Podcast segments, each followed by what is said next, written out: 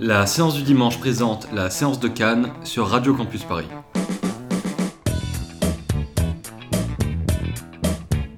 Bonsoir et bienvenue dans la séance de Cannes.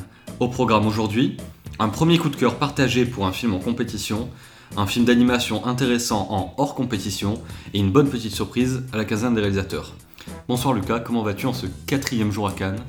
Bonsoir, euh, ça va bien, toujours la forme pour l'instant, j'espère que toi aussi. Ça va, ça va, ben, on a enchaîné tous les deux les quatre mêmes films euh, en une après-midi, mais il y avait des trucs euh, très intéressants. Pour ce soir, on va parler d'un film qu'on a vu hier soir après l'enregistrement de la précédente émission, mais ça c'est un peu technique. Et on va commencer cependant avec un film que j'ai plutôt assez apprécié, où toi tu as peut-être un peu plus de réserve, où tu as été un peu moins emballé. En tout cas, c'est un film qui est très intéressant, je pense qu'on est d'accord tous les deux pour le dire. Ça s'appelle Où est Anne Frank Et on va en parler juste après la traditionnelle bande-annonce. Up until a year ago, everyone was in love with me. Everyone? It was all so wonderful. Then everything changed. We're leaving. They told everyone we were to blame for all the world's problems. This secret apartment is going to be our hiding place. Est Anne Frank C'est donc un film de Harry Folman qui est en partie adapté d'une bande dessinée qu'il avait euh, co-signée avec Lena Guberman qui elle-même se charge de l'animation euh, et de la direction artistique sur le film. Donc euh, de quoi ça parle est Anne Frank? C'est en gros c'est un film assez pédagogique hein, parce que comme on l'a appris lors de la projection, ça fait partie de tout un programme pédagogique et ça sera montré à des classes de collégiens et de lycéens. Et ça parle tout simplement de l'amie imaginaire d'Anne Frank, à laquelle elle parle dans son journal qui a été étudié par des millions d'élèves à travers le monde entier. Ça parle de cette euh, jeune fille imaginaire qui se réveille un beau jour dans le musée d'Anne Frank, dans la maison natale d'Anne Frank, euh, à notre époque, et qui va peu à peu à la fois euh, découvrir le monde d'aujourd'hui, le monde contemporain, et revivre à travers ses souvenirs la vie d'Anne Frank et découvrir au fur et à mesure ce qui est arrivé à cette jeune fille. Donc c'est un film qui parle avant tout du devoir de mémoire et qui, au-delà d'être très pédagogique donc sur euh, le journal d'Anne Frank, on voit d'ailleurs le personnage de Kitty dans le film lire le journal d'Anne Frank ainsi que la BD Le journal d'Anne Frank dont elle est en partie adaptée. Je sais pas si tu as remarqué ce, hmm. petit détail. Mais c'est avant tout ce en quoi j'ai trouvé intéressant de là de, de, tout ce dont ça parle et de son, de son côté esthétique c'est surtout que c'est une réflexion sur l'héritage qu'on peut avoir de l'histoire et, d'objets comme ce livre qui a été étudié par, par des millions de personnes depuis les 50 dernières années, où vraiment ça met en perspective le livre et l'histoire d'Anne Frank dans le monde d'aujourd'hui, peut-être pas des fois de façon un peu maladroite, quoi, dans une histoire d'amour qui se crée entre cette jeune fille et un jeune homme euh, qui vit à Amsterdam. Mais en tout cas, je trouve que c'est assez de distance sur le sujet pour être intéressant et ça critique un peu ceux qui font de, de ce journal un objet euh, sacré auquel il ne faudrait pas toucher, il faudrait l'apprendre un peu comme, comme, une vulgate. Et ça va au-delà de ça en expliquant bien, euh, donc c'est quand même très pédagogique, hein, comme j'ai dit au, début, en expliquant bien ce qui est devenu Dan Frank et en quoi c'est important de continuer le combat pour, euh, pour ne pas laisser le fascisme ou des obscurantismes s'installer. Là, c'est euh, Harry Folman, il avait déjà fait ce travail de mémoire et de remise en perspective, en fait, euh, vraiment une démarche d'historien sur Vals avec Bachir, où il partait du point de vue israélien sur la guerre qu'il y avait eu avec euh, le Sud-Liban dans les années 80, pour vraiment montrer les traumatismes que ça a pu créer le fait que tout, tout n'est pas forcément appris dans les écoles de façon euh, comment dire, euh, objective et qu'il y a des parties pris, qu'il faut vraiment toujours avoir un, mémoire de, un devoir de mémoire et surtout d'historien à faire continuellement avec les élèves du monde entier. Et voilà, donc c'est peut-être pas un film qui est adressé euh, à des cinéphiles forcément, quoi. C'est pour ça que c'est d'ailleurs présenté hors compétition, mais c'est un film qui fait, qui fait son effet. Toi, t'en as pensé quoi? Oui, non, mais tu l'as dit que c'était un film pédagogique et donc par conséquent trop dictique, enfin trop pour moi en tout cas. Après, c'est sûr que euh, euh, c'est un excellent film d'animation, euh, enfin de très bonne facture pour des, oui, pour des collégiens ou des lycéens dans, dans voilà, dans, dans cette visée, visée d'apprentissage. Mais c'est sûr que, bon, moi j'ai pas, du coup, j'ai pas été trop pris dans tout ça. Je trouvais ça vraiment un peu trop lourd trop montré, trop, trop didactique. Et euh, pas non plus emballé par, euh, par le dessin, enfin par le, pardon, l'animation et euh, oui, le, le- le dessin. Moi, Voilà, j'ai toujours un problème avec les yeux en fait. les yeux dans l'animation, je trouve ça tellement important. Et là, je sais pas, euh, j'ai l'impression qu'on qu'on ressent pas trop ce que, ce que ressentent justement les personnages. C'est toujours un truc que je regarde ça, et d'ailleurs, c'était rien à voir, mais euh, horrible dans le dernier euh, Astérix de, de Alexandre Astier. Voilà, voilà, je voulais parler d'Alexandre Astier qui va bientôt sortir son film. Euh, mais voilà, et en plus, pour revenir sur Anne Frank, euh, il y a un parallèle avec euh, voilà, la question des réfugiés, qui est peut-être un peu maladroit. donc ça vient rajouter une couche un peu, je trouve, de, de niaiserie, peut-être un peu En tout cas, qui est mal amené, quoi. mal qui arrive surtout ouais. à la fin. Mais bon, encore une fois, bon, le propos, et oui, est important. Je trouve l'idée aussi de réincarner Kitty, qui est donc l'amie imaginaire que s'était inventé Anne Frank et à qui elle écrivait ses lettres. Je trouve l'idée de, bah, de l'animer et de la faire ressortir du livre vraiment intéressante. Euh, c'est pour ça qu'après j'étais un peu déçu par le reste. Mais oui, comme tu l'as dit, ça reste évidemment un film d'animation de, de- de très très bonne facture. euh, S'il reste dans, dans ce contexte euh, d'apprentissage. Oui, bah, je pense qu'il avait sa- bien sa place en hors compétition, quoi. Oui, voilà.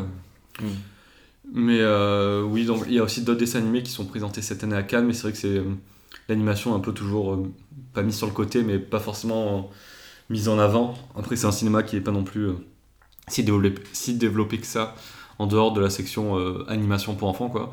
Mais bon, je trouve que c'est toujours bien de voir des, des films d'animation, quoi. Mm. À Cannes, c'est c'est intéressant et ça, ça change un peu. Euh, là, cette fois-ci, on va passer, donc encore une fois, à chaque fois on saute du coq à l'âne. Là, on va passer à un film français qui était en, en quinzaine des réalisateurs. Ça s'appelle Les Magnétiques. J'ai oublié le nom du réalisateur, j'ai pas noté, peut-être que tu pourrais nous le dire un peu plus tard. Je vais chercher pendant qu'on parle. Mais euh, donc Les Magnétiques, c'est un film qui se passe dans les années 80, lors du tournant de la rigueur euh, euh, qui suit euh, de quelques années l'élection de, de Mitterrand, en 81 donc, et la rigueur qui arrive, je crois, en 82 ou 83. Euh, les magnétiques, on y allait sans trop savoir de quoi ça parlait. Et ça parle. Ça, pense un peu ça le problème du film, c'est que ça parle de beaucoup de choses sans peut-être trop euh, rentrer dans, dans le vif du sujet.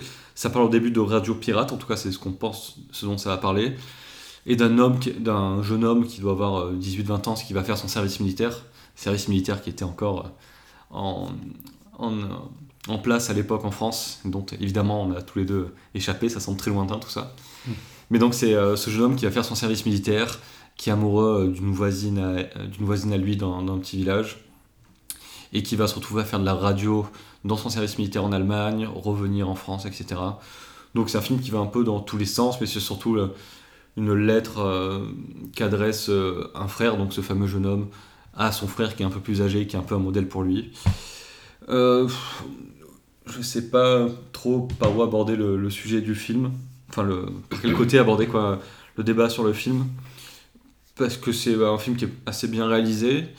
Euh, Il y a du travail sur le son intéressant, mais aussi des fois euh, on en discutait des dialogues qui sont inaudibles. Je sais pas, peut-être Oui. qu'il n'a pas encore été mixé tout à fait. Alors, euh, est-ce que c'est un problème de la salle dans laquelle on a vu le film? Et, mais Moi, je pense que c'est plus un problème des, des acteurs qui, qui, qui n'articulaient pas, en fait. Euh, mais au-delà de ça, j'ai trouvé les acteurs très convaincants, donc c'est pas ça le souci. Mais c'est vrai que, heureusement qu'il y a les- il y a- que parfois il y avait les sous-titres anglais euh, dans la salle, parce qu'évidemment, à Cannes, il y a plein de spectateurs étr- étrangers, donc il y a les sous-titres anglais. Et euh, des fois, heureusement qu'ils étaient là, parce qu'on avait vraiment du mal à comprendre ce que les acteurs euh, disaient. Et donc un point que j'ai trouvé intéressant dans le film, qui est quand même très sympathique hein, en l'occurrence, mais qui, s'échappe un peu de notre esprit quoi, à la fin de la journée, c'est que ça parle d'un monde disparu. Donc, comme je dis, ça commence avec des élections où, où tout le monde est heureux, parce que oui, la gauche est au pouvoir, enfin, etc. Et on comprend très bien que ça va très vite finir par, par, dé- par déchanter. Et ça me parle aussi, euh, je trouve que c'est très réussi dans tous les côtés où ils filment la radio. Malheureusement, je trouve qu'il n'y a pas assez de, de radio filmée, mais quand ils filment la radio, que ce soit des radios pirates ou des radios euh, d'associations militaires, on sent vraiment qu'il y a un amour pour euh, ce monde culturel qui est disparu, avec des cassettes partout, des jeux à faire sur le son, des jingles à faire avec des voix en remixant, des vinyles à droite, à gauche. Je trouve que c'est un monde euh, bah, qui m'intéresse évidemment parce qu'on fait de la radio, et je trouve que c'est assez bien utilisé, mais trop peu utilisé. Je sais pas ce que tu en as pensé. Oui, oui, et puis c'est un, un film en deux parties en fait, avec une, euh, une première euh, bah, très légère, très drôle, où voilà, ça part un peu dans tous les sens, il y a beaucoup d'énergie, beaucoup de, bah, de radio, comme tu le disais. Et la deuxième euh, enchaîne plus sur un nœud beaucoup plus dramatique, euh, beaucoup plus déjà vu aussi, malheureusement. Voilà, où il y a la mort qui est présente, ou voilà, le deuil et tout ça, la rupture, enfin bref. Alors que la première, j'étais vraiment, c'était très frais.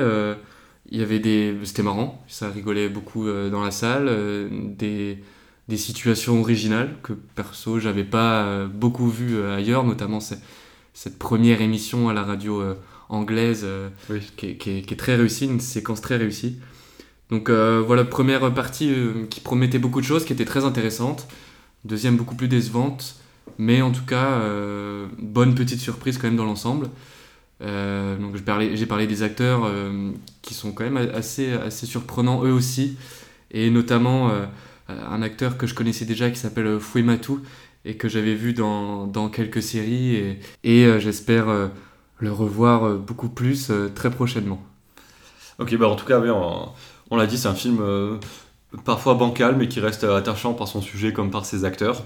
Et un truc que je trouve un problème que j'ai retrouvé dans le film qu'on vient de voir à l'instant et dont on parlera demain donc pour l'émission de dimanche, c'est cette fin qui est très abrupte et, et la fin, en fait, elle mène sur. Euh, elle oriente le film vers un autre axe, mais euh, juste à la fin, et après ça coupe. Et je trouve ça assez, frustrant, quoi. De pas avoir vraiment un sujet euh, dans le film qui est, bien traité, mais plusieurs sujets qui sont éparpillés. Quand c'est bien fait, ça peut être génial, justement. Oui, mais je pense c'est le cas du film dont on va parler juste après. Le problème, c'est oui, c'est de se perdre, effectivement, mais c'est un risque, c'est un risque qui est pris. Et je m'attendais aussi, pour finir, à, un truc du genre Good Morning England, que je sais que tu n'as pas vu, mais je sais que des auditeurs et auditrices qui nous écoutent sont, fans de ce film. Moi, je le trouve euh, assez consensuel, mais il y a une énergie quand même débordante, tu vois. Il y a des, morceaux partout, euh, ça, déborde, ça déborde de peps et tout. Et c'est vrai que là, c'est bizarre parce que c'est un peu en niveau, niveau émotion. Et euh, pour par contre passer sur une émotion très, très forte, on va diffuser The Passenger de Iggy Pop, qui est justement, qui apparaît dans le film Les Magnétiques, donc juste avant la scène dont on a parlé, qui nous a tous les deux beaucoup marqué, où il fait une dédicace à son amoureuse à travers les ondes radio. Ça s'appelle The Passenger par Iggy Pop, vous connaissez sûrement déjà, mais ça fait toujours du bien à écouter.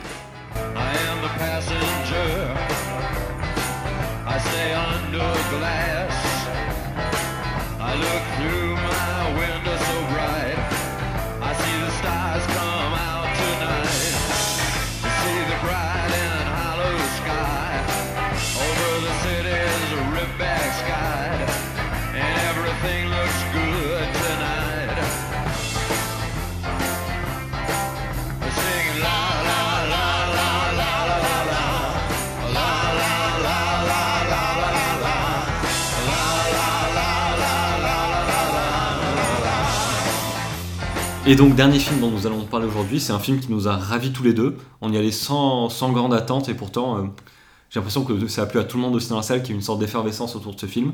Ça s'appelle Julie en 12 chapitres. Je ne me risquerai pas à dire le titre en, norvégien. C'est par Joachim Trier. Est-ce que tu peux nous raconter un peu de, quoi ça parle? Oui, bah, ça raconte euh, l'histoire de Julie, d'où le, titre du film. Donc, euh, sa vie étant racontée en, en 12 chapitres, donc ça s'étale, on va dire, de ses 20 à ses 30 ans. Et euh, bah, la vie de Julie est faite euh, de petits rebondissements. Il n'y a pas de grandes histoires. C'est de grandes histoires. C'est une fille euh, plutôt banale qui a une vie amoureuse quand même très, on va dire très relevée pour le coup.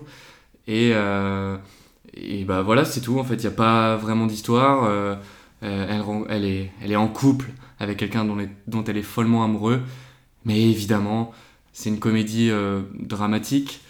Euh, je pense qu'on peut qualifier ça. Euh, ouais, c'est. Euh, bah, bah, comme on disait dans l'émission précédente, on n'aime pas classer les films en, pas, mais en genre, mais c'est vrai que c'est quand même très drôle. Enfin, c'est ah, oui. un peu, un peu cynique, mais c'est souvent très drôle. Ça fait passer du rire aux larmes, quoi. Oui, oui. D'un chapitre à l'autre. Et, donc voilà, il n'y a, a, pas vraiment d'histoire très poussée, c'est juste dans la réalisation et, et, dans ce que ça dégage, en fait, dans l'atmosphère qui est dégagée, que c'est hyper intéressant. Et euh, bah, je sais que oui, on, a tous les deux adoré. C'est clairement notre premier coup de cœur euh, euh, de ce Cannes. toi, je... qu'est-ce que tu as aimé Oui, bah justement, c'est vraiment parce que j'avais vu la veille Le genou d'Aide de Nadav Lapide. Je sais plus si j'en ai parlé dans l'émission peut-être très brièvement. Qui est un film, oui, je crois que je l'ai dit, c'est un film de festival parfait. Parce que euh, c'est très appuyé sur la mise en scène, ça parle de sujets graves, les acteurs font des longs monologues face caméra en gros plan, euh, ça, part dans tous les, ça part dans tous les sens. euh, dès que l'acteur est contrarié, ça tremble de partout, tu vois, c'est très appuyé comme mise en scène.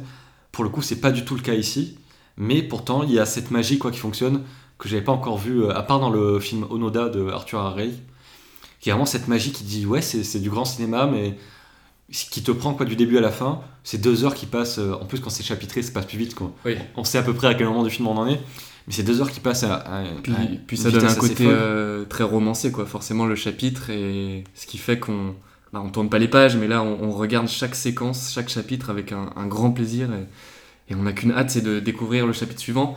Et moi, ça me donne vraiment envie de, de découvrir toute la vie de Julie euh, comme Oui. ça, en fait. D'aller jusqu'à sa mort comme ça. Je sais pas si Joachim Trier, euh, qui est donc le réalisateur, euh, a ce- cette volonté de, de- de continuer ça, de décliner ça comme Truffaut l'avait fait avec son personnage euh, Antoine Douanel, Jean-Pierre Léo. Mais ce serait hyper intéressant en tout cas. Et, et- et, euh, le film doit quand même beaucoup à son actrice, Renate euh, Reinsve, je sais pas si je prononce bien, qui prend quand même une sérieuse option pour le prix d'interprétation Ouais, euh, féminin. Il y a encore beaucoup de films à voir, mais elle est clairement là. D'ailleurs, elle- c'est un peu la version norvégienne d'Anaïs de Moustier, euh, autant physiquement que dans le jeu et que surtout dans ses grands yeux qui. Limite, elle a pas besoin de parler en fait. D'ailleurs, elle- il y a des séquences où elle parle pas, mais tout passe dans ses yeux euh, et, sa bouche, son sourire et tout ça. Et, euh, mais c'est pas la seule. euh, Enfin, l'autre acteur, donc euh, Anders Danielsen, qui était l'acteur principal du précédent film de Joachim Trier, qui s'appelait Oslo 31 août, et qui là aussi était sur un, bah, une jeune personne dans la trentaine qui se cherche un peu, et on suit un peu ses tribulations et, et tout ça. Sauf que là, c'était beaucoup plus dramatique, ce, ce qui est beaucoup moins euh, Julie en 12 chapitres, qui, qui a quand même une veine euh, très légère. euh, et, Tout et- en abordant des sujets et- quand même quoi. humoristiques. Oui, tout en abordant, en abordant des sujets graves. Et bon, toute proportion gardée, des fois ça m'a un peu rappelé, on en a déjà parlé lors d'émissions précédentes, mais du Emmanuel Mouret, dans un peu ce, ce Oui. marivaudage, et surtout dans la séquence où évidemment euh, euh, Julie est un peu prise entre deux hommes. euh, elle, elle, elle emménage dans un appartement, tout ça, ça fait un peu Woody Allen, euh, euh, Emmanuel Mouret. C'est pas, pas pareil, je dis pas ça, mais euh, ça fait penser à ce genre de cinéma. Oui, parce que Emmanuel Mouret, c'est, bah, j'avais découvert grâce. tu m'avais parlé d'Emmanuel Mouret, j'en avais regardé quelques-uns. C'est toujours quand même des, des petits films sans prétention Ouais. sur le marivaudage. Et là, justement, il y a quand même ce truc qui se dégage qui est une magie quoi, un peu inexplicable, euh, d'énergie qui déborde de partout. Et euh, tu as dit, ça passe par son actrice principale. Mm. Et euh, rien que le, le titre du film est un hommage, je pense, à Vivre sa vie, entre Oui. parenthèses, en 12 chap- chapitres de Godard. Sauf que Godard, on va pas se mentir, il est un peu misogyne sur les bords. hein. On le voit dans, dans de nombreux films qu'il a fait. Tandis que là, euh, ce qui est attachant, c'est que l'histoire de Julie, elle devient universelle, quoi. euh, Parce qu'on est, on est de suite attaché à sa vie et, on est à fond dans le film, quoi, tout le temps. Euh, donc, elle est, elle est surtout, enfin, elle, comme les acteurs secondaires, sont tous attachants, ce qui sont tous traités avec une certaine tendresse malgré leurs défauts et malgré leurs qualités. Il y a une tendresse et un respect vers tous ces personnages. Et même s'ils apparaissent que 5 minutes à l'écran, on a l'impression de les avoir toujours connus. Et c'est ça vraiment qui, qui force le respect chez Joachim Trier.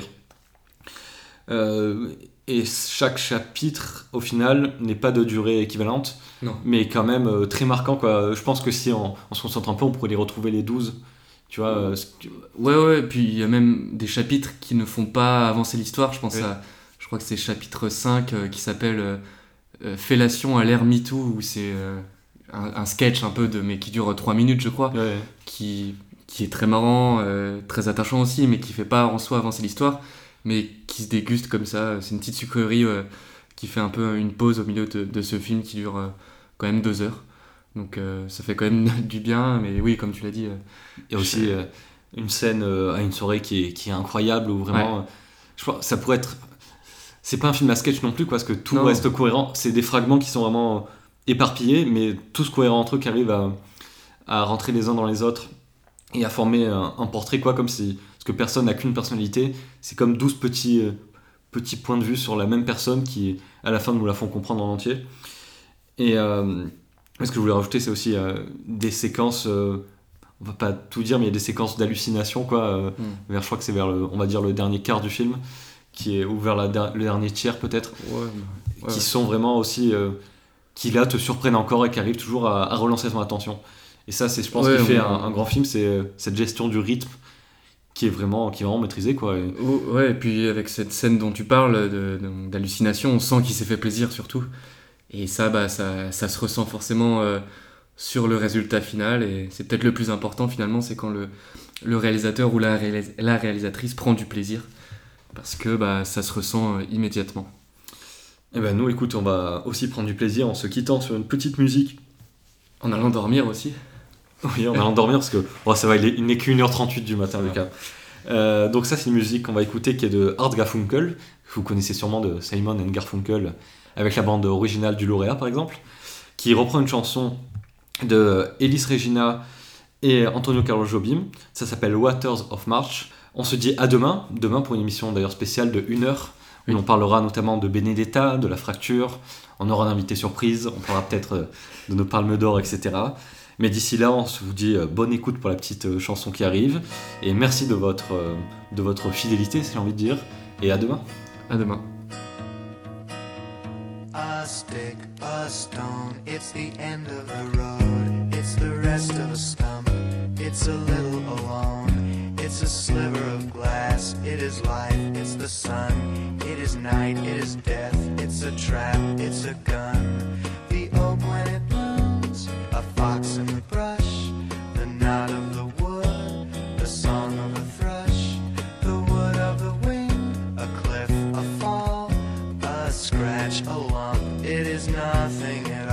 It's the wind blowing free, it's the end of a slope. It's a beam, it's a void, it's a hunch, it's a hope.